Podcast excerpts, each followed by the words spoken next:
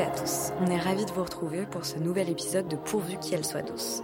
Ce soir, au micro de ce studio, quatre membres de Jeunes Critiques d'Art, un collectif d'auteurs et d'autrices libres et indépendantes. Depuis 2015, au sein de Jeunes Critiques d'Art, nous tâchons de repenser la critique d'art comme un genre littéraire à part entière et pensons l'écriture comme un engagement politique.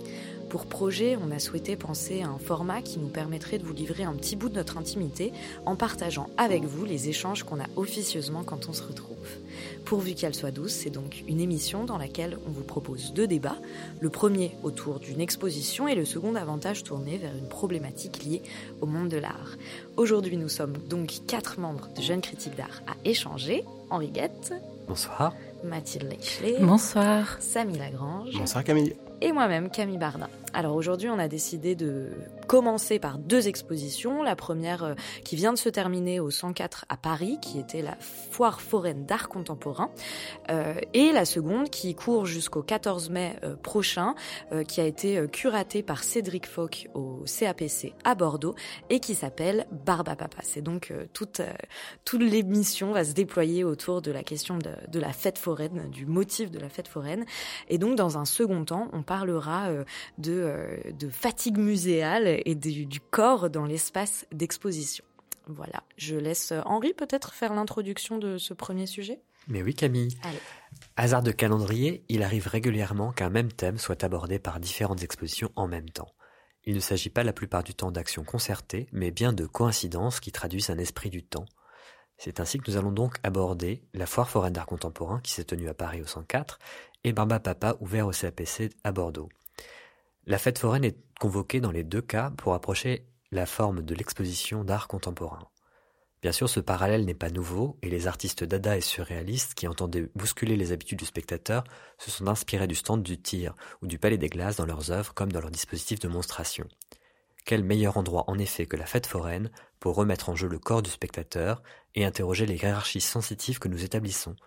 Une exposition ce n'est pas seulement la vue, mais aussi l'ouïe et potentiellement l'odorat, le goût et le toucher le Crocodrome de Ziguépus, organisé entre 1977 et 78 à l'instigation d'un groupe d'artistes parmi lesquels Bernard Luginbull, Nikit Sinfal et Jean Tinguely, entendait avec humour rassembler adultes et enfants. La dimension immersive du dispositif, le sens du jeu, permettait d'imaginer, à l'ouverture du Centre Pompidou, de nouvelles façons de montrer l'art et d'y faire participer le public. Le parc Luna Luna, ouvert à Hambourg en 1987, invitait lui des artistes comme Keith Haring, Jean-Michel Basquiat et Roy Lichtenstein à concevoir des attractions dans un parc qui se donnait comme un divertissement culturel. Au travers de ces différents exemples, d'époques différentes, ce qu'il faut donc mesurer, c'est l'enjeu pour l'exposition de renouer avec une de ses formes les plus populaires. Apparues en marge des expositions universelles à la fin du XIXe, les attractions foraines qui ont progressivement gagné en autonomie et sont devenues les fêtes foraines que connaît aujourd'hui, structure un imaginaire commun et attire un public qui ne vient pas nécessairement au musée. Sous le couvert de démocratisation culturelle ou avec l'ambition de révéler les ressorts de la fête foraine, les deux expositions s'ancrent donc dans une longue histoire avec des partis pris différents que nous allons maintenant discuter. Mais attention au départ, nous commencerons donc par évoquer à quoi ressemble l'exposition du 104. Sous la grande nef du bâtiment, vous voici donc une fois passé la billetterie avec des jetons que vous pourrez dépenser à chacune des œuvres attractions. Le spectateur est mis en condition, il choisit comment il utilise ses jetons, où il fait la queue et ce qu'il veut voir. Un dispositif qui rappelle davantage le parc d'attractions que la fête foraine, sans compter la réservation obligatoire. L'exposition s'est tenue avec un ajout d'œuvres à mi-parcours, ce qui, étant donné l'état d'usure, n'était pas un luxe. Parmi les attractions, citons à la fois l'installation de Leandro Erlich, qui avec un jeu de perspective et de miroir nous donne l'impression de grapper au sommet d'un immeuble, parfait pour les selfies, le stand de Goffre Invader, parfait pour une petite fin, mais aussi le Palais des Glaces de Julio Le Parc et les stands de tir de Jacob Dahlgren et Pilar Albarracin. Je ne vous détaillerai pas les œuvres de la quarantaine d'artistes exposés, mais la direction artistique assurée par José Manuel Gonçalves, directeur du 104, et Fabrice Bousteau, rédacteur en chef de Beaux-Arts Magazine, proposait aussi bien de relire des œuvres historiques que des œuvres nouvelles produites pour l'occasion. Des choix dont nous pouvons donc discuter après la présentation par Samy de l'exposition Barba Papa au CAPC. Oui. Alors l'exposition du CAPC, elle, s'ouvre sur un couloir où l'on est préparé doucement, invité à pénétrer prudemment, où l'on multiplie les entrées avec des fausses portes, euh, des arches de bienvenue et des lettres en néon qui nous interpellent.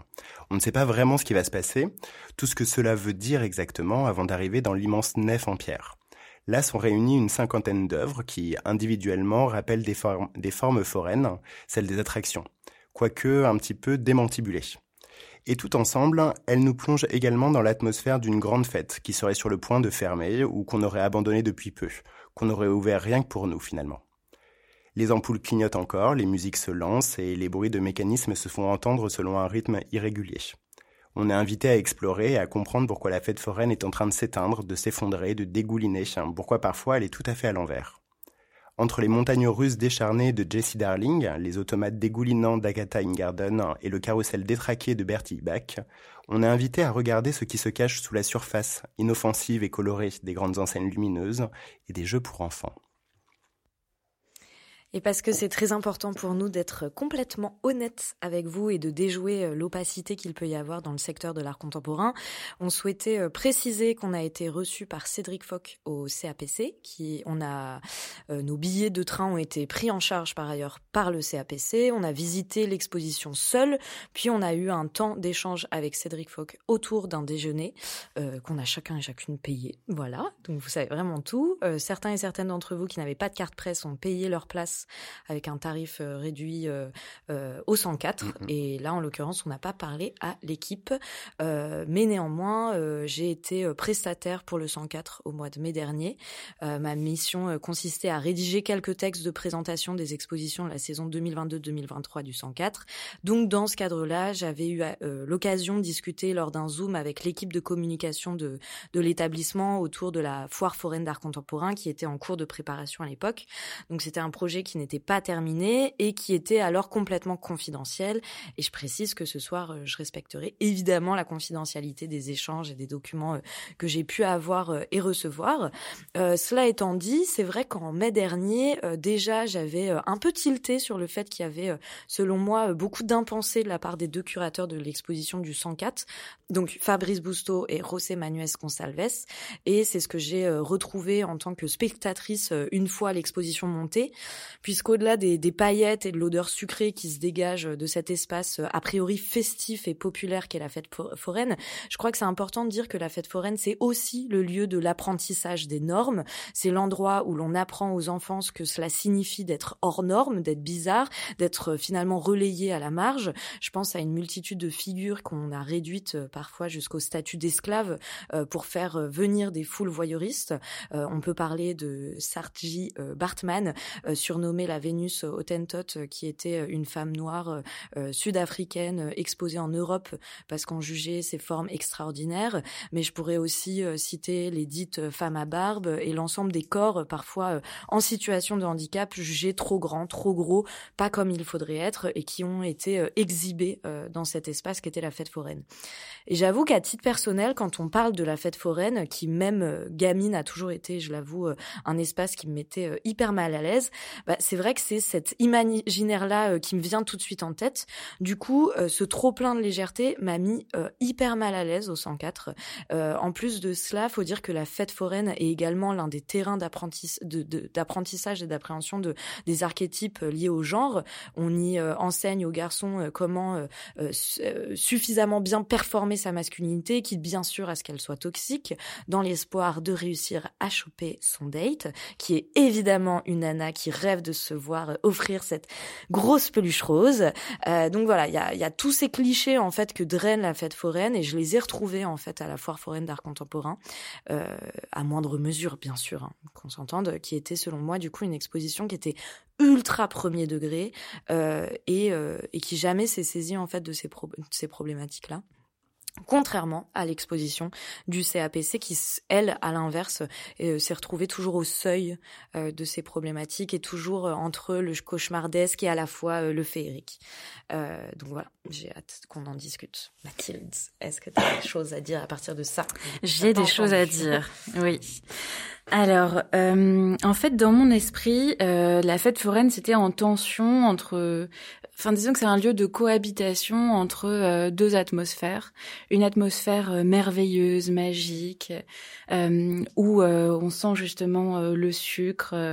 il y a, il y a quelque chose d'assez, d'assez généreux. un moment aussi où on se retrouve dans un contexte après, après la pandémie qui, qui a beaucoup séparé les corps et, et qui les a aussi enfermés. C'est intéressant de, de renouer avec cette mm. fête, avec ces expériences collectives. Et puis ça, c'est c'est mon côté 19e Il y a aussi ce qu'ont perçu les artistes du 19e siècle de ces de ces fêtes. Je pense notamment à une œuvre de Fernand Pelès qui s'appelle Grimace et misère, les saltimbanques de 1888, où il y a des enfants sur une scène qui euh, sont là pour euh, faire le show et on sent toute cette part euh, de misère que la fête foraine vient exacerber en, voulant présenter une image positive. Donc c'est ça qui est intéressant dans la fête foraine, c'est cette tension et l'équilibre, il est parfaitement tenu au CAPC entre le cauchemar et le rêve. Au 104, c'est moins évident.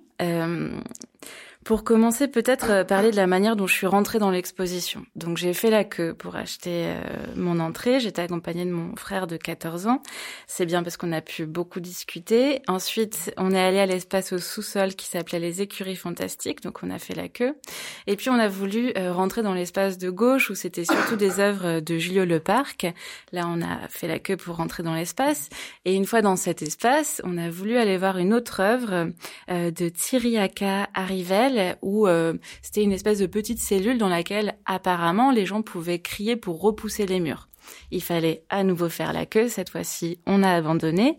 Euh, et puis, dans l'espace de droite, il y avait plusieurs euh, installations d'Orlan, de Fabrice Hibert.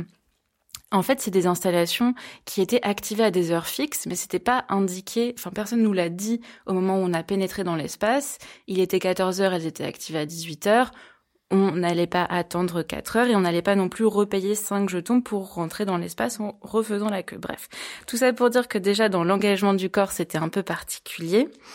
Et puis euh, ensuite, on s'est dit qu'on allait aller euh, voir le train fantasme et c'était euh, une nouvelle déception puisqu'on a fait 45 minutes de queue pour un petit tour de train d'une minute cinquante et l'expérience était euh, assez décevante puisque euh, les rideaux étaient euh, un peu mal accrochés. Enfin, il n'y avait pas du tout ce côté immersif. Ouais, mm. Le rendu était assez cheap, avec des œuvres qui n'étaient ni inquiétantes ni mises en valeur, et puis des espèces de tartes à la crème qui étaient vidées de leur sens et de leur puissance, comme le film à la fin qui clôt ce petit tour d'une minute cinquante, un extrait d'un chien andalou de Louise Buñuel. Ensuite, on allait dans la salle Faites vos jeux, et là, tout était cassé. Euh, donc, encore une fois, misère de la fête foraine qui se veut euh, merveilleuse. Les flippers ne fonctionnaient pas. Et même la roue des insultes de Pascal Martine Taillou de 2010 euh, était un peu cassée. Donc, on n'a même pas pu savoir sur quelle insulte on était tombé. Et enfin, l'espace qui était consacré à l'installation de Johan Bourgeois face au vide était fermé parce que cassé. Donc, après tout ça, je me suis demandé, mais quel est le but? Est-ce que euh, le but de cette foire foraine du 104, c'est de proposer un moment de divertissement merveilleux et magique? Est-ce que c'est une approche critique de la fête foraine? Est-ce que c'est un déploiement d'un nouveau mode de médiation pour valoriser des œuvres historiques? Puisque le sous-titre est alléchant, c'est venez jouer avec l'art. Moi, j'ai envie de jouer avec l'art. Ah. Je pense qu'on a tous et toutes envie de jouer avec l'art. Mais euh, dans tous les cas, euh, la réponse à chacune de ces questions, c'est raté en fait. Enfin, ça fonctionne pas. Il fait froid. Euh, il y a la queue, les œuvres sont cassées. Il y a pas de papa. Et par contre, il y a des gaufres qui sont marketées donc donc euh, Invader, mais pour lesquels il faut aussi faire la queue plus de 30 minutes. Même si, encore une fois, euh, ces gaufres, enfin, le, texte d'accroche pour ces gaufres était intéressant puisque c'était avec ces Space Waffles, l'artiste envahit jusqu'à nos sens. Ce qui fera écho avec la deuxième, euh, la deuxième partie. Mais j'ai quand même envie de retenir quelques points positifs la sérénité des gens d'abord qui participaient, enfin qui venaient dans cette exposition était impressionnante. Le fait de faire la queue, ça permet de parler avec des gens. Euh, J'ai notamment parlé avec un couple devant moi qui était super heureux de pouvoir choisir parce qu'en fait on a un nombre de jetons limité, on peut pas e-, expérimenter tous les espaces et ils aimaient beaucoup ce fait d'être euh, euh agents en fait euh, de leur parcours et, de leur choix. Il y a une œuvre qui fonctionne très bien, je trouve, c'est euh, de Julien Salot, qui est une création spécialement pour euh, pour la foire foraine, mais elle fonctionne très bien aussi parce que c'est ce que le 104 sait bien faire. Je me rappelle d'une expo de 2016 qui s'appelait Saisir le, silence, qui présentait des installations d'Ansop de Beck et c'était merveilleux. Et là, j'ai retrouvé cet émerveillement, mais on s'éloigne un peu de la fête foraine.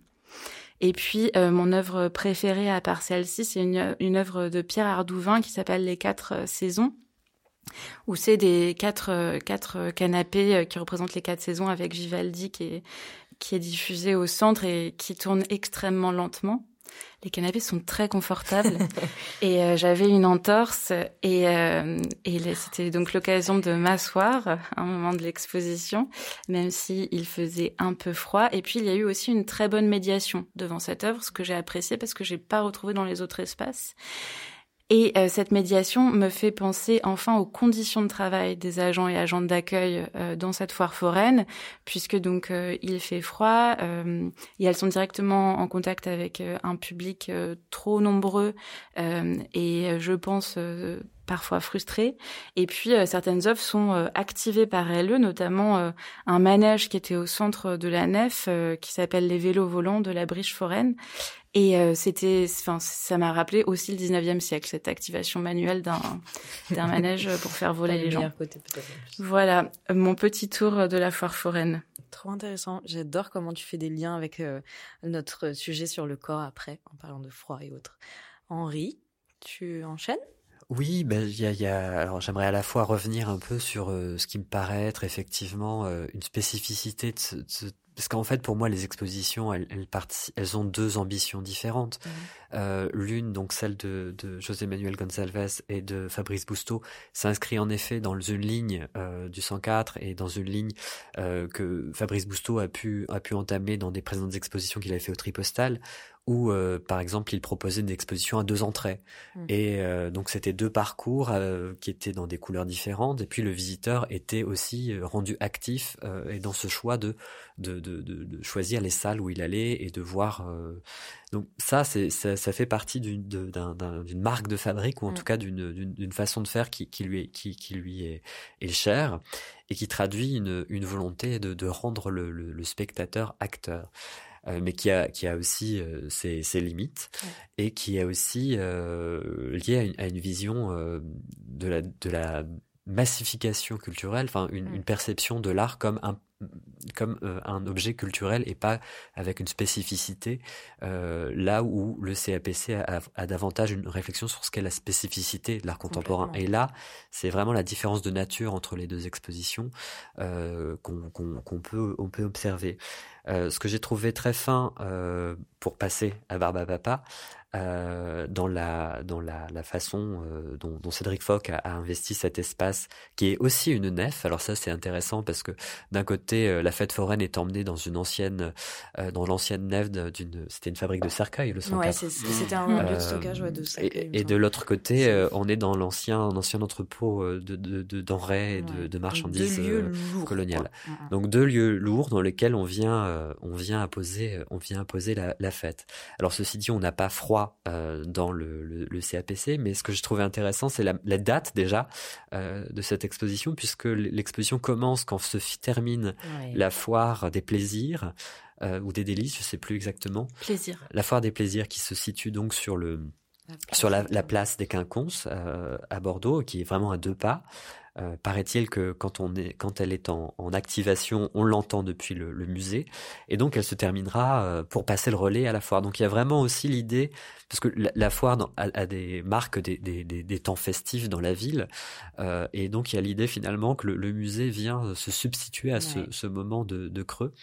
Euh, ça, j'ai trouvé ça intéressant comme, euh, comme positionnement. La, présence aussi de, de cet artiste bordelais Pierre Laraignée qui a, qui a investi différents différents lieux comme les bibliothèques pour venir proposer des images de cette, de cette fête foraine non loin dans l'espace. Euh, donc ça, j'ai trouvé ça très fin dans son ancrage au lieu et dans la façon dont il a vraiment construit euh, cette exposition après un, temps de, recherche locale et internationale. Et ça, c'est ce qu'on on sent euh, aussi, puisque euh, Foch revient sur les origines euh, de la, fête foraine au travers de quatre mots-clés euh, que l'on peut retrouver euh, comme des, des, hashtags sur les différents cartels de, de l'exposition et qui viennent recréer des parcours qui ne sont bon, on peut très bien faire l'exposition sans y prêter attention mais qui viennent aussi apporter une seconde lecture possible. Voilà. Mais peut-être que justement je peux te, te, laisser la parole. Je vois que tu, euh, que tu avais envie de développer Samy non Bah oui.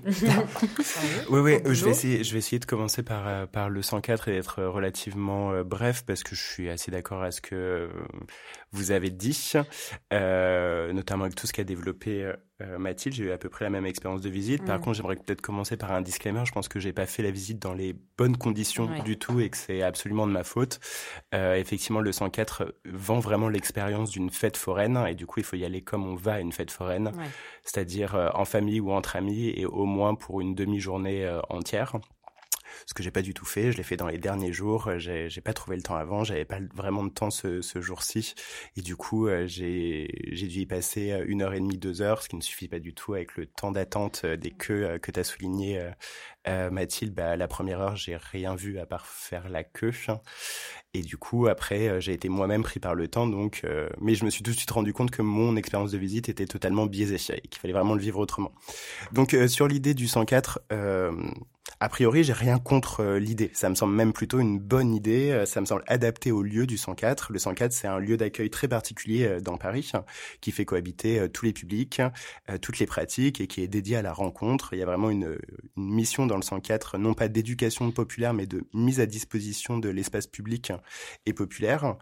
Et euh, la fête foraine, c'est à la fois une manière d'envisager euh, la rencontre du public avec plusieurs pratiques artistiques et de perturber un lieu de manière euh, éphémère, de le rendre intensément public, ouvert, visitable d'une nouvelle manière. Donc ça me semblait être une bonne idée pour, pour le 104.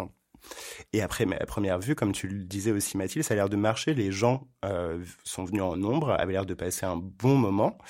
Ça ressemble véritablement à une fête foraine avec tous les codes. Il y a véritablement euh, des stands, des attractions, des files d'attente, euh, du personnel qui est invité à jouer un rôle qui est vraiment entre la médiation et, et le rôle forain. Ouais. Mm -hmm.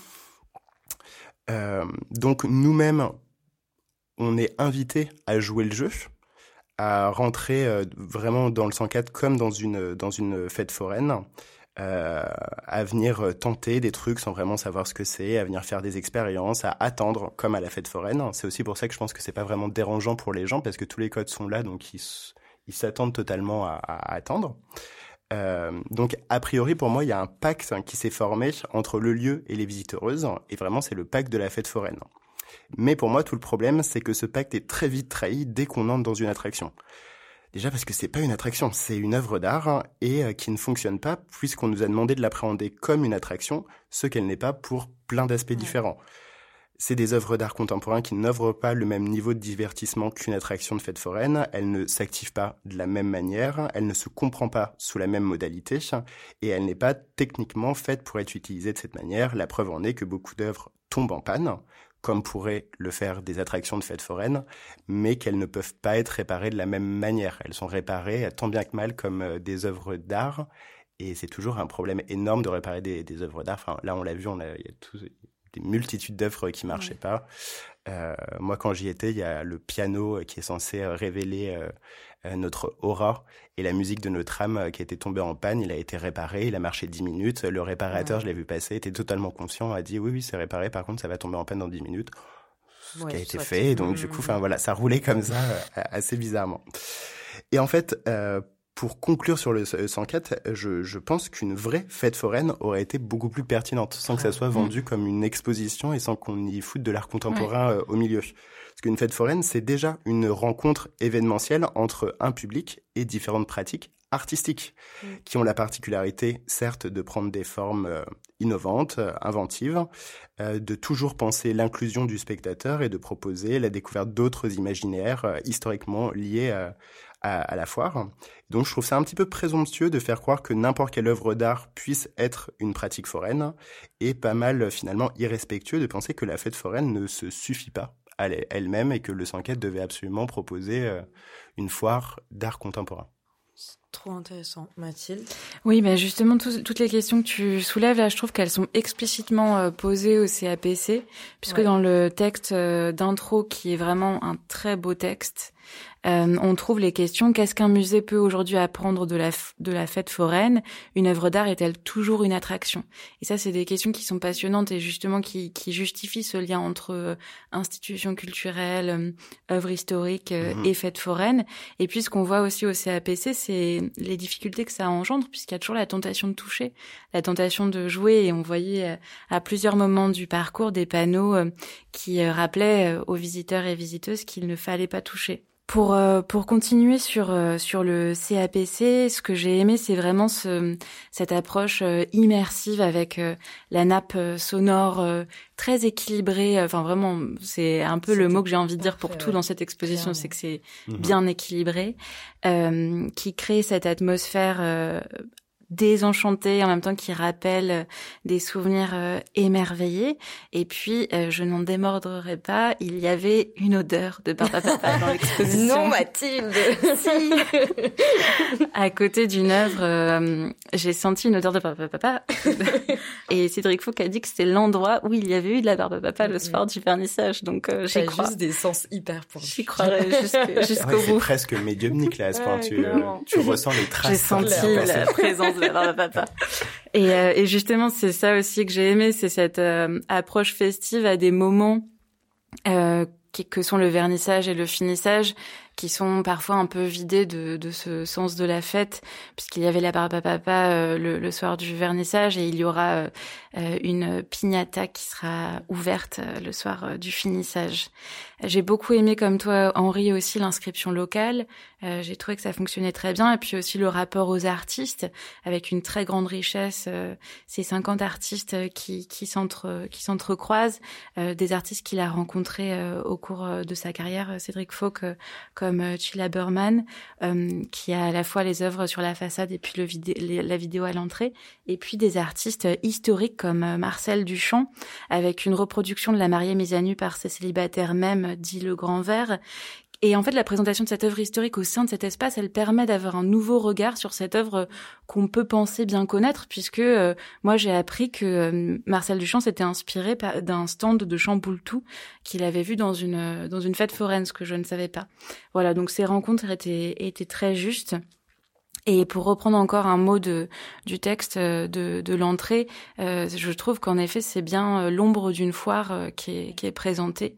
Et ça fonctionne d'un bout à l'autre avec aussi les palissades qui sont récupérées et qui participent à la scénographie et qui montrent une, une prise en compte de l'aspect, de la dimension, de l'impact écologique que peut avoir une exposition. Celle-ci est ouverte aussi sur un temps très long ce qui permet aussi cette, cette prise en compte euh, écologique. Et puis, euh, dans un temps très long, des collections, puisque certaines œuvres sont acquises pour euh, rentrer dans les collections du CAPC, comme celle de Matisse Collins, Bicorn Stand de tir de 2020.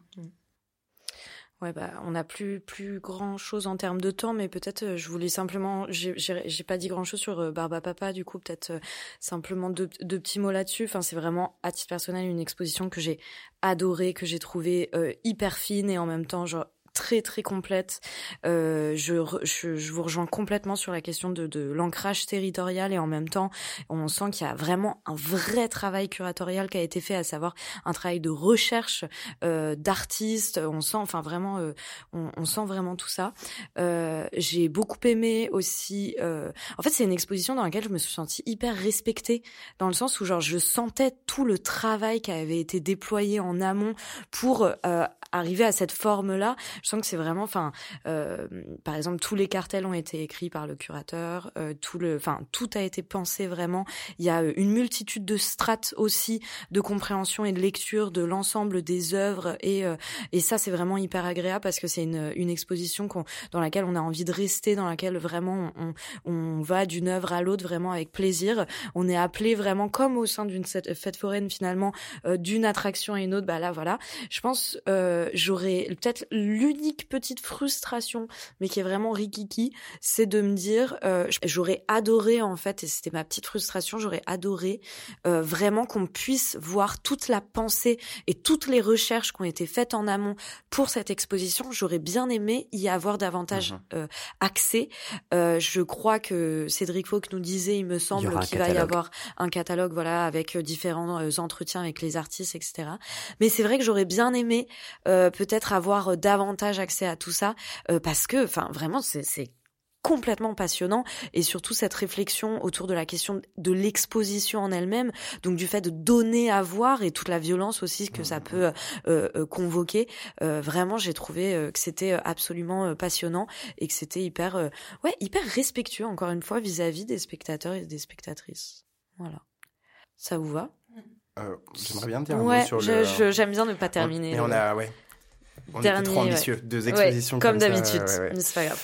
Euh, ouais, ouais. Ben, j'aimerais bien aussi oui, dire un mot sur sur le CAPC. Bon, ça va être relativement euh, laudatif euh, encore une fois. Euh, pour rentrer en écho avec ce que j'ai dit sur, sur, sur le 104, parce que du coup Cédric Fauque, pour bien comprendre, il nous fait pas du tout croire qu'on vient à la fête foraine. Il propose vrai, véritablement une exposition, sans, sans mentir là-dessus. En vérité, j'ai l'impression que plutôt il interroge une idée, ou plutôt deux idées, grâce à la forme de l'exposition qui pense être la forme la plus adaptée pour répondre à ces, questions. La première euh, est que euh, exposition et fête foraine auraient, euh, comme tu le disais Henri, historiquement partagé des liens et partageraient donc des modalités d'existence et seraient toujours amenés à se côtoyer. Alors, question qui semble relativement irrésolue dans l'exposition et comme je le disais à propos euh, du, du 104, pour moi, je pense que l'exposition et fêtes foraines n'ont pas seulement à se côtoyer, euh, en tout cas de manière forcée, en cela que la fête foraine est déjà un lieu de, de démonstration et de pratique artistique en soi. Mais la seconde question que j'ai trouvée hyper intéressante euh, et qui est très habilement interrogée selon moi dans l'exposition via les œuvres présentées, c'est que dans nos imaginaires et dans euh, l'histoire même de la fête foraine, il y a toujours une tension permanente entre la surface qui nous est présentée, celle du divertissement, de la frivolité, de la grande comédie, du monde enfantin, et la profondeur euh, qui nous est cachée, les coulisses, l'histoire de ceux qui font la fête foraine, qui cherchent à divertir à tout prix, ceux qui y viennent pour se divertir à tout prix. Et donc, si on s'arrête sur euh, cette histoire de, des rêves dévoyés, des faux semblants, la fête foraine serait à la fois une grande comédie et une grande tragédie. Donc, on l'a un petit peu dit dans nos commentaires. Euh, mais j'ai l'impression que Cédric Faux répond hyper bien à cette question et c'est là un peu tout le, le génie, pour employer un, un, mot, nul, un gros mot, euh, de, de l'exposition. Donc, vous avez le droit de, de, de m'insulter autant que vous voulez, mais ici et maintenant, je vais citer Nietzsche dans oh, un livre. Il fallait, putain, on était bon élève jusqu'ici. Et... Parce que vous allez voir, c'est hyper pertinent.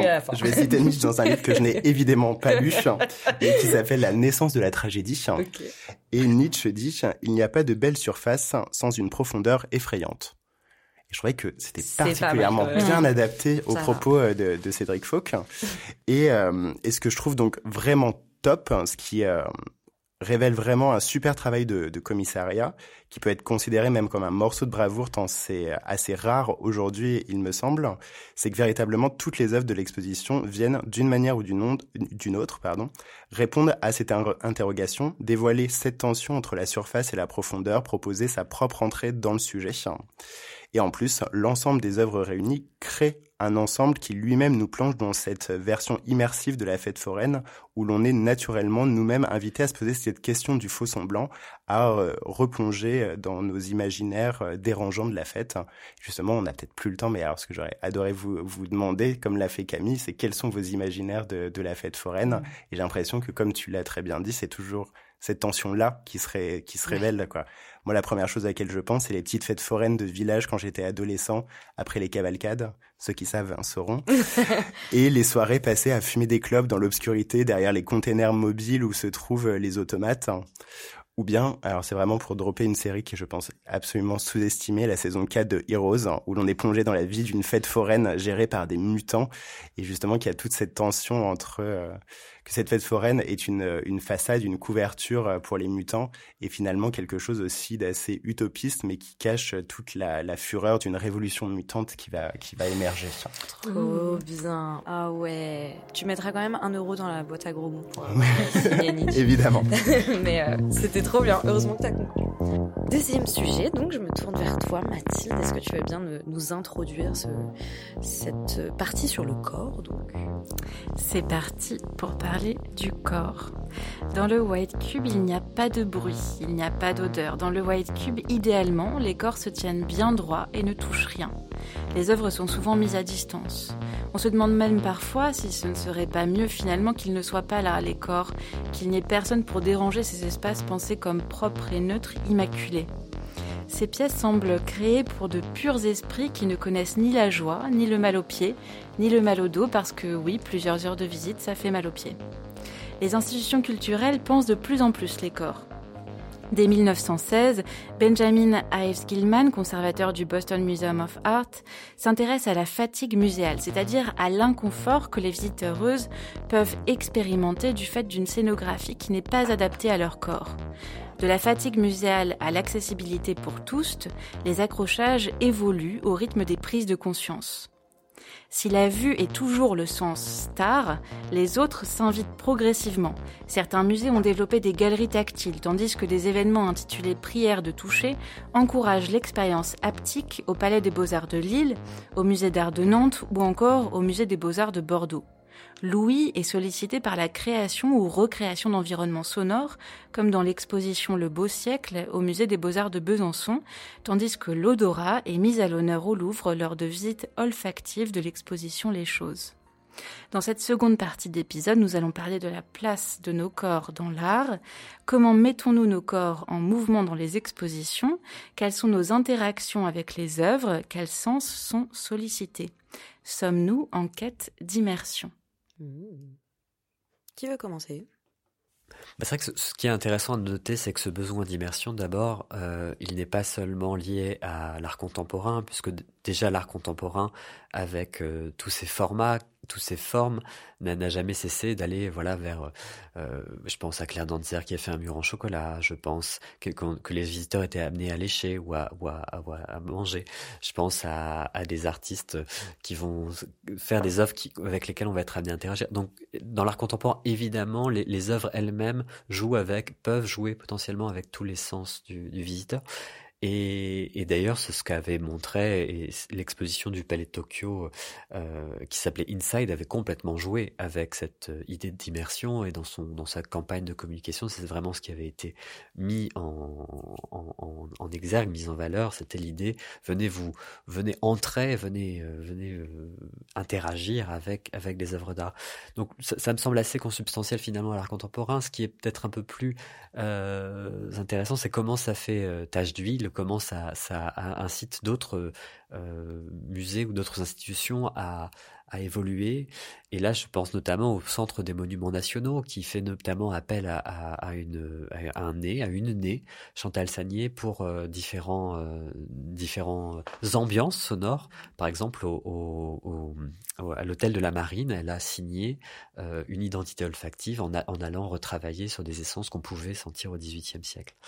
Euh, donc, ce qui m'intéresse, c'est voilà la façon dont d'autres institutions vont, chercher à cette immersion et vont aussi beaucoup se reposer sur des choses qu'on a vues dans le spectacle vivant, euh, avec la notion de, festival où euh, tout euh, est fait pour qu'on passe d'un spectacle à un autre en ne sachant plus très bien où on est, en se disant que peut-être justement le, dîner qui va être entre les deux parties, entre deux, deux, deux, entre deux choses va être l'occasion de discuter, l'occasion de, de, manger quelque chose qui va être en rapport avec ces spectacles, euh, voire même la continuité d'un spectacle. Et je pense notamment à, à, à ces pièces de, de, la compagnie théâtre d'Amandiaré, où en fait on assiste à un, à un conte qui est fait euh, en même temps qu'on on, on prépare un plat. Donc par exemple dans Yo, Albert Camus euh, y est le couscous, c'est un couscous en même temps qu'on nous parle d'Albert Camus. Et à la fin on est invité à le partager avec les, les, les acteurs. Donc, donc ça, ça m'intéresse de voir comment le, le spectacle vivant euh, infuse sur de plus en plus de, de, mmh. de, de lieux. Et d'ailleurs, les, les, musées aujourd'hui, des auditoriums où ils, où ils invitent de plus en plus des compagnies. Donc, on a une porosité qui, qui mmh. arrive. Mmh. Tu veux y aller ou? Ouais, parce que moi, c'est plutôt une, une, question à vous adresser. Euh, mais c'est vrai que le, le, sujet est passionnant et tout. C'est hyper intéressant de se remémorer de tous ces exemples que finalement, on s'arrête pas forcément dessus, mais effectivement, il y a toute une histoire quand même de euh, comme tu disais, plus de la création olfactive et du coup, c'est plutôt les institutions qui sont un peu en retard là-dessus qui commencent à les, vraiment les penser et, du coup à transposer euh, ces procédés-là individuels dans les œuvres dans, quelque, dans un procédé de démonstration plus global. Mais alors, du coup, j'ai une question un peu plus globale. Alors, euh, vraiment, moi, je suis le premier à être en quête d'immersion. Euh, j'aime les scénographies en période room, j'aime les œuvres en environnement, les soirées de performance, les trucs gigantesques et les, le grand spectacle. Mais euh, j'ai aussi conscience que, même si ça me semble évidemment important de sortir enfin aujourd'hui du, du White Cube, que ces goûts-là qui sont les miens sont biaisés. Sont biaisés. Ils m'appartiennent par ma condition particulière et ça me semble quand même questionnable qu'on cherche toujours à plus s'immerger, à vivre l'art par tous les sens et bien toutes les expériences sensorielles en même temps, alors que la plupart de nos expositions ne sont toujours pas accessibles, accessibles pardon, et inclusives à toutes, à tous, pardon. Euh, donc c'était juste pour savoir, est-ce qu'on a l'impression aujourd'hui que cette quête d'immersion, de démultiplication des expériences sensorielles s'accompagne toujours d'une volonté d'inclusion? Mm. Parce que j'ai l'impression que ça devrait être le premier moteur et en tout cas le critère premier quand on essaye de chercher plus d'immersion, parce que là on parle pas d'immersion dans les œuvres, mais plutôt dans les procédés muséaux et de monstration. du coup, on est tellement en retard déjà sur ce sujet-là, donc si on veut plus d'immersion, peut-être mm. commencer par euh, plus d'inclusivité. C'est ça. Point d'interrogation. Je sais pas ah, mais enfin, en tout cas, comment vous ressentez la dynamique de monstration en ce moment mm. bah, C'est vraiment là-dessus en fait que je, je voulais aller, euh, à savoir que c'est vrai qu'aujourd'hui, les problématiques féministes et intersectionnelles infusent de plus en plus euh, les contenus des musées. Maintenant, je pense qu'il est nécessaire aussi de comprendre que euh, le, le, le, féminisme et l'intersectionnalité aussi, ça doit être une méthodologie de travail. Et donc, ça doit impacter les espaces au-delà des thématiques. Donc, et ça, je ne sais pas si je vais te passer devant Mathilde dans les citant parce que j'ai réussi, je les ai découvertes grâce à toi. C'est musée 2.0, euh, musée en écriture inclusive donc .e.s euh, qui ont créé du coup euh, le guide guide pour un musée féministe. Et là, du coup, elles, elles vont aussi, enfin, c'est vraiment retourner dans le terre à terre. Donc, c'est-à-dire, c'est vraiment se dire, elles avaient parlé d'une des une notion, enfin une idée que j'avais trouvée géniale et qui qu'elles enfin elles incitent les musées à, la reproduire c'est simplement quand tu dans tes chiottes tu mets euh, des tables langer euh, chez les meufs, mais chez les mecs aussi, tu vois. Et c'est en fait, c'est euh, par euh, moi, c'est ça que je trouve intéressant quand on parle de corps et d'art contemporain, c'est aussi ou d'art de manière générale et de musée, c'est aussi penser la manière dont le corps en fait vient habiter habiter ces espaces-là, quoi. Et donc effectivement, la question de l'inclusivité, elle passe aussi par là. ça va être simplement quand tu penses un cartel, tu penses le contenu du cartel, à savoir que tu dois parler à toutes et à tous, mais tu vas aussi penser euh, l'endroit où il va être mis. C'est-à-dire que pas à, deux mètres de haut pour qu'une personne en fauteuil puisse euh, y mhm. avoir accès. Euh, tu vas pas faire une écriture en pâte de mouche parce qu'il faut qu'une personne qui a qui est malvoyante puisse y avoir accès. tu, tu vas penser une police. Il y a des polices qui sont accessibles pour les personnes dyslexiques par exemple. Ça va être tout ça en fait. Penser le, le gras de la police, etc. Et, et du coup, je trouve que c'est Effectivement, je te rejoins complètement, Samy. Euh, il y a effectivement la, la, manière dont certaines œuvres vont se vont vont euh, appeler nos sens, et ça aussi dans une perspective. Je reste sur le féminisme parce que c'est un peu mon mon dada, mais euh, euh par exemple Sandra Barré l'explique très bien la manière mmh. dont le l'aspect olfactif et sortir de ce règne de, de de de la vue permet aussi de de de répondre mieux du coup à ces problématiques féministes. Et donc voilà, moi c'est vraiment euh, finalement le, le, le B à bas, en fait, euh, un truc hyper terre à terre de savoir euh, si tes cartels sont bien posés, si tu as, pensé ton exposition pour qu'elle soit, qu'elle soit accessible aux personnes en situation mmh. de handicap, aux gosses, à des personnes qui ont le, la station debout assez, enfin voilà, longue, assez compliquée. Donc penser des assises aussi dans l'espace. Voilà. Mmh. Ouais, penser des assises dans l'espace, c'est justement ce sur quoi je voulais aller parce que oui, il y a la question de l'accessibilité et celle euh, du, du, confort euh, de visite aussi. Euh, je me rappelle, j'avais été surveillante de salle pour l'exposition Salvador Dali au Centre Pompidou en 2012-2013 et c'était une exposition qui accueillait un très, un public très très important, beaucoup de visiteurs et de visiteuses. Et pour que le flux soit soit plus continu, ils avaient supprimé la plupart des ah assises de l'espace d'exposition. Donc c'était euh, une expérience de visite euh, assez euh, engageante pour le corps euh, et, euh, et, épuisante. Euh, L'association musée, oui, ça m'a beaucoup marqué mmh. aussi. c'est cette question des, des, tables à langer dans les toilettes.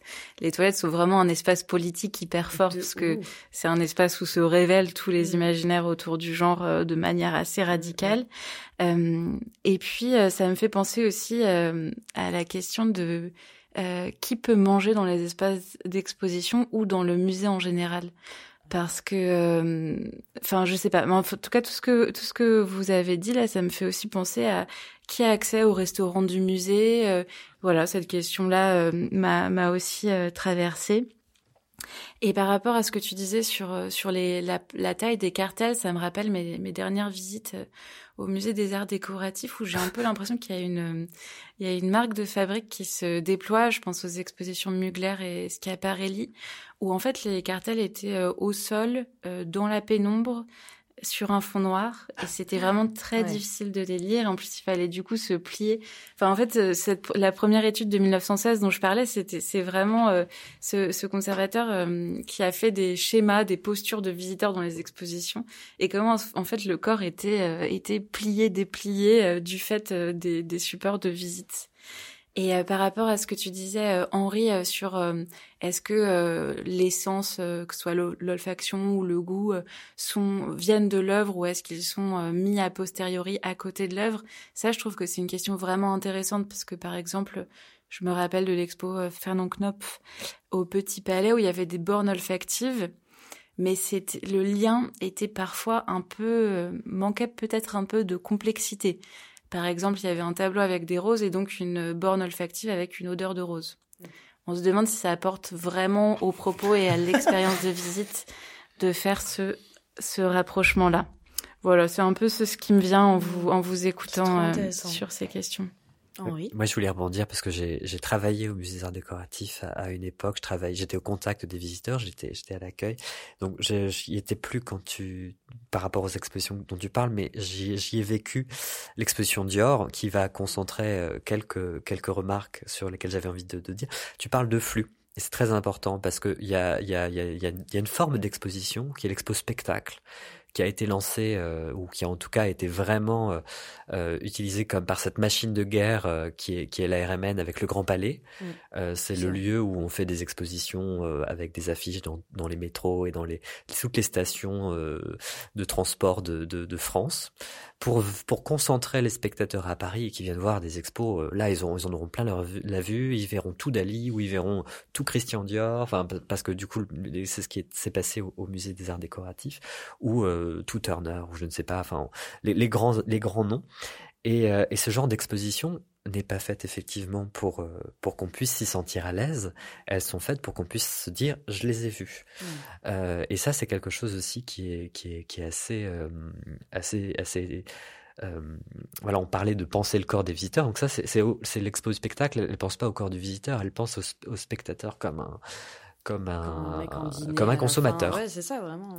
Et, euh, et, et, et, là, on a, on a vraiment un, un, système à revoir, à repenser euh, à partir de ces expositions spectacles, puisque effectivement, euh, elle considère les visiteurs comme des flux avec une scénographie qui doit faciliter le passage et où tout est fait euh, pour euh, pour ça plus que pour voir les œuvres. Et c'est quelque chose qu'on voit aussi dans la façon dont les grandes fondations sont sont, sont pensées. Euh, par exemple les, les, les, fameuses fondations euh, Vuitton ou euh, ou, ou Guggenheim à Bilbao euh, sont des, des fondations où quand on regarde la, la, la, les mètres carrés au sol et les murs on est sur des sur des sur des halls de gare en réalité. Mm. c'est-à-dire que le, les murs sont monumentaux euh, sont, sont faits pour accueillir des, des toiles et, euh, et en même temps euh, pour qu'il y ait énormément de gens qui puissent être là. Donc il y a, y, a, y, a, y a, une difficulté effectivement à penser à la fois l'accueil de tous euh, et de toutes et du visiteur, mais aussi euh, la masse. Et c'est là où peut-être qu'il faut réussir à, à, à, travailler sur ces, sur ces accueillir tous et toutes, mais dans quelles conditions? Mm. Ouais, mais est-ce que c'est même compatible quoi ouais. Mm, mm. Ben, justement sur la compatibilité, ce que vous dites euh, sur le musée des arts décoratifs, qui sera donc notre bouc émissaire ce soir, alors qu'on pourrait avoir beaucoup d'exemples, mais notamment euh, Mathilde, ce que tu disais sur euh, l'exposition euh, Schiaparelli, mm. alors que je n'ai pas vu, mais ça m'a l'air hyper révélateur de, de, de la question que, que je posais Ça veut dire que la quête d'immersion pour que euh, l'exposition soit soi-disant immersive et qu'on ait vraiment une expérience sensorielle de l'exposition, elle va à l'encontre de l'accessibilité et de l'inclusivité mm. parce que on trouve que ça fait moche, mm. ça casse un petit peu l'ambiance. Du coup, tout ce qui devrait être accessible ne l'est plus. Et, euh, et, en plus, et donc du coup, et pour rebondir ce que tu, ce que tu disais toi, Henri, en parlant de corps considérés comme des flux, c'est vraiment que c'est des expositions qui considèrent le corps comme problématique, comme un problème à résoudre, ou alors comme une pure intellectualité, mais jamais comme quelque chose de physique, et encore moins comme un physique dont il faut prendre soin. Oui, c'est ça. Alors pour dire quand même du bien des Arts Déco, parce qu'ils ont, fait, ils ont quand même fait une exposition que je trouvais intéressante. C'était sur le, le marché des marches, oui. euh, qui était euh, un peu sur les modèles anglo-saxons, où à, à, certains moments dans la visite, euh, il y avait des, des, des des modèles de chaussures à essayer.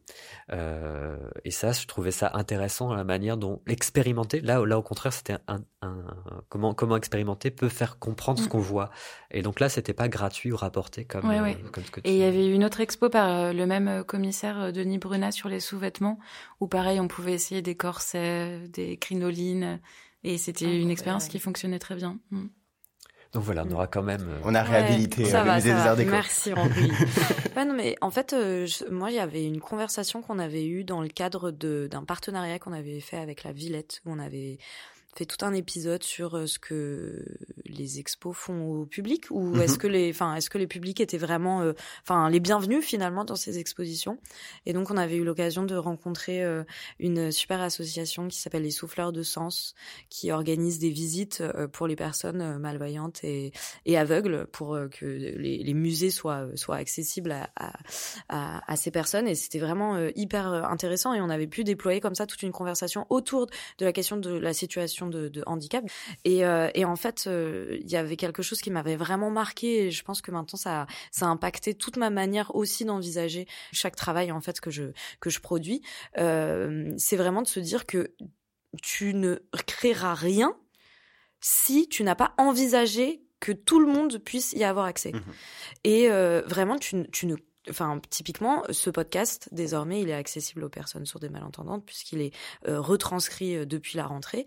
Et je pense que ça a contribué, enfin, cette expo ce, oups, je vais y arriver. Cette, euh, et ce podcast a permis aussi de mettre en place ça au sein de Jeunes Critiques d'Art. C'est-à-dire que maintenant, on ne peut plus se permettre de penser quelque chose sans que tout le monde puisse y avoir accès. Comme tu vas pas pouvoir créer bah, ton exposition si t'as pas d'agent de sécu parce que bah, c'est euh, légalement pas possible quoi tu vois et je pense que c'est vraiment ça aussi euh, qui est nécessaire c'est vraiment euh, de reconsidérer le corps aussi dans ce qu'il y a de ce qu'il a de plus trivial et mm. voilà mm, mm. Oui, et notamment, enfin là, je reviens sur cette euh, petite euh, marotte autour de la nourriture. Ouais, mais c'est euh, archi intéressant. Mais oui, parce que c'est aussi le, les corps des surveillants surveillantes de salle mm. qui n'ont pas le droit de manger, souvent pas le droit de boire. Des fois pas le droit de s'asseoir. Des fois pas le droit de s'asseoir, ouais. Et comment ces corps-là aussi sont envisagés au sein des espaces. Oui, c'est la réflexion qu'on s'est fait au CAPC, c'est que cette nappe sonore, elle n'était pas entêtante, alors que parfois il y a des boucles assez courtes euh, qu'on entend 56 euh, fois par jour et qui nous suivent après dans le métro euh, quand on est surveillant surveillante de salle. Ouais.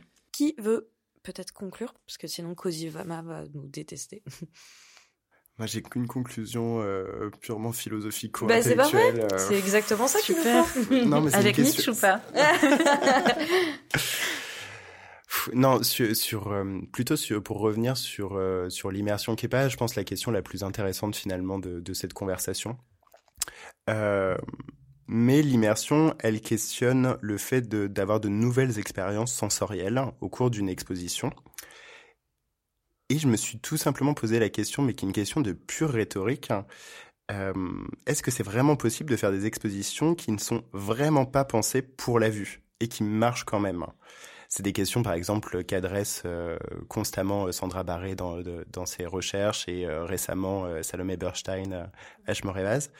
mais vu j'ai l'impression qu'on est toujours de toute façon contraint de se rattraper à quelque chose, à quelque chose qui tient du regard pour que l'exposition nous soit compréhensible, que ce soit une affiche, une scénographie, des objets qui sont quand même présents, même si le but de l'exposition n'est pas de nous faire ressentir quelque chose par la vue.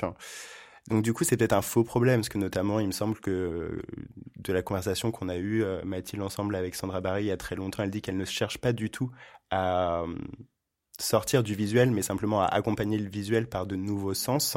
Mais du coup, il y a quand même cet exercice de pensée de qui me tient à cœur parce que ça, ça rejoue ce, euh, depuis deux siècles, on est dans ce qu'on appelle le régime visuel. Mm. C'est-à-dire que la plus, on est sursollicité par la vue et du coup, notre mode de saisie de la vue dominant, parce que c'est pas le cas pour tout le monde, mais de manière dominante, c'est le visuel. Et du coup, est-ce que c'est pas une question aussi qui, se, ne se pose pas dans les, expositions où on, essaye de nous faire saisir par d'autres sens, mais c'est toujours des à côté parce qu'on adresse, enfin, on parle jamais de cette question qui pour moi est essentielle euh, intellectuellement euh, dans la compréhension de notre saisie euh, des, objets. C'est qu'apparemment on est dans un régime visuel et qu'on est même conditionné pour ne saisir que par la vue maintenant depuis, depuis deux siècles. Trop. Ouais, non, mais c'est trop intéressant. Non, mais vraiment ouais, euh, en fait, c'est finalement c'est parler d'expérience de la démocratie aussi parce que si tu prends toute la lumière, tu brises aussi l'expérience de la démocratie à certains niveaux. Mhm. Je suis en train de spoiler un futur épisode de Présente avec oh. Joël, Joël Harder qui parle justement à quel point les paillettes peuvent aussi venir briser l'expérience de la démocratie. Vive les Donc ça vient pas du tout de moi, mais ça me vient euh, en disant tout ça. On va se faire défoncé par Cosima de Lac, qui est la personne qui retranscrit justement désormais nos podcasts. Désolée, ça fait une heure, mais à culpa absolument. Euh, on l'embrasse, on vous embrasse également, et on vous dit merci d'avoir euh, écouté ce dernier épisode pourvu qu'elle soit douce. Et euh, à dans un mois pour un nouvel épisode. Merci à vous trois. Au revoir. Au revoir. Bonne soirée.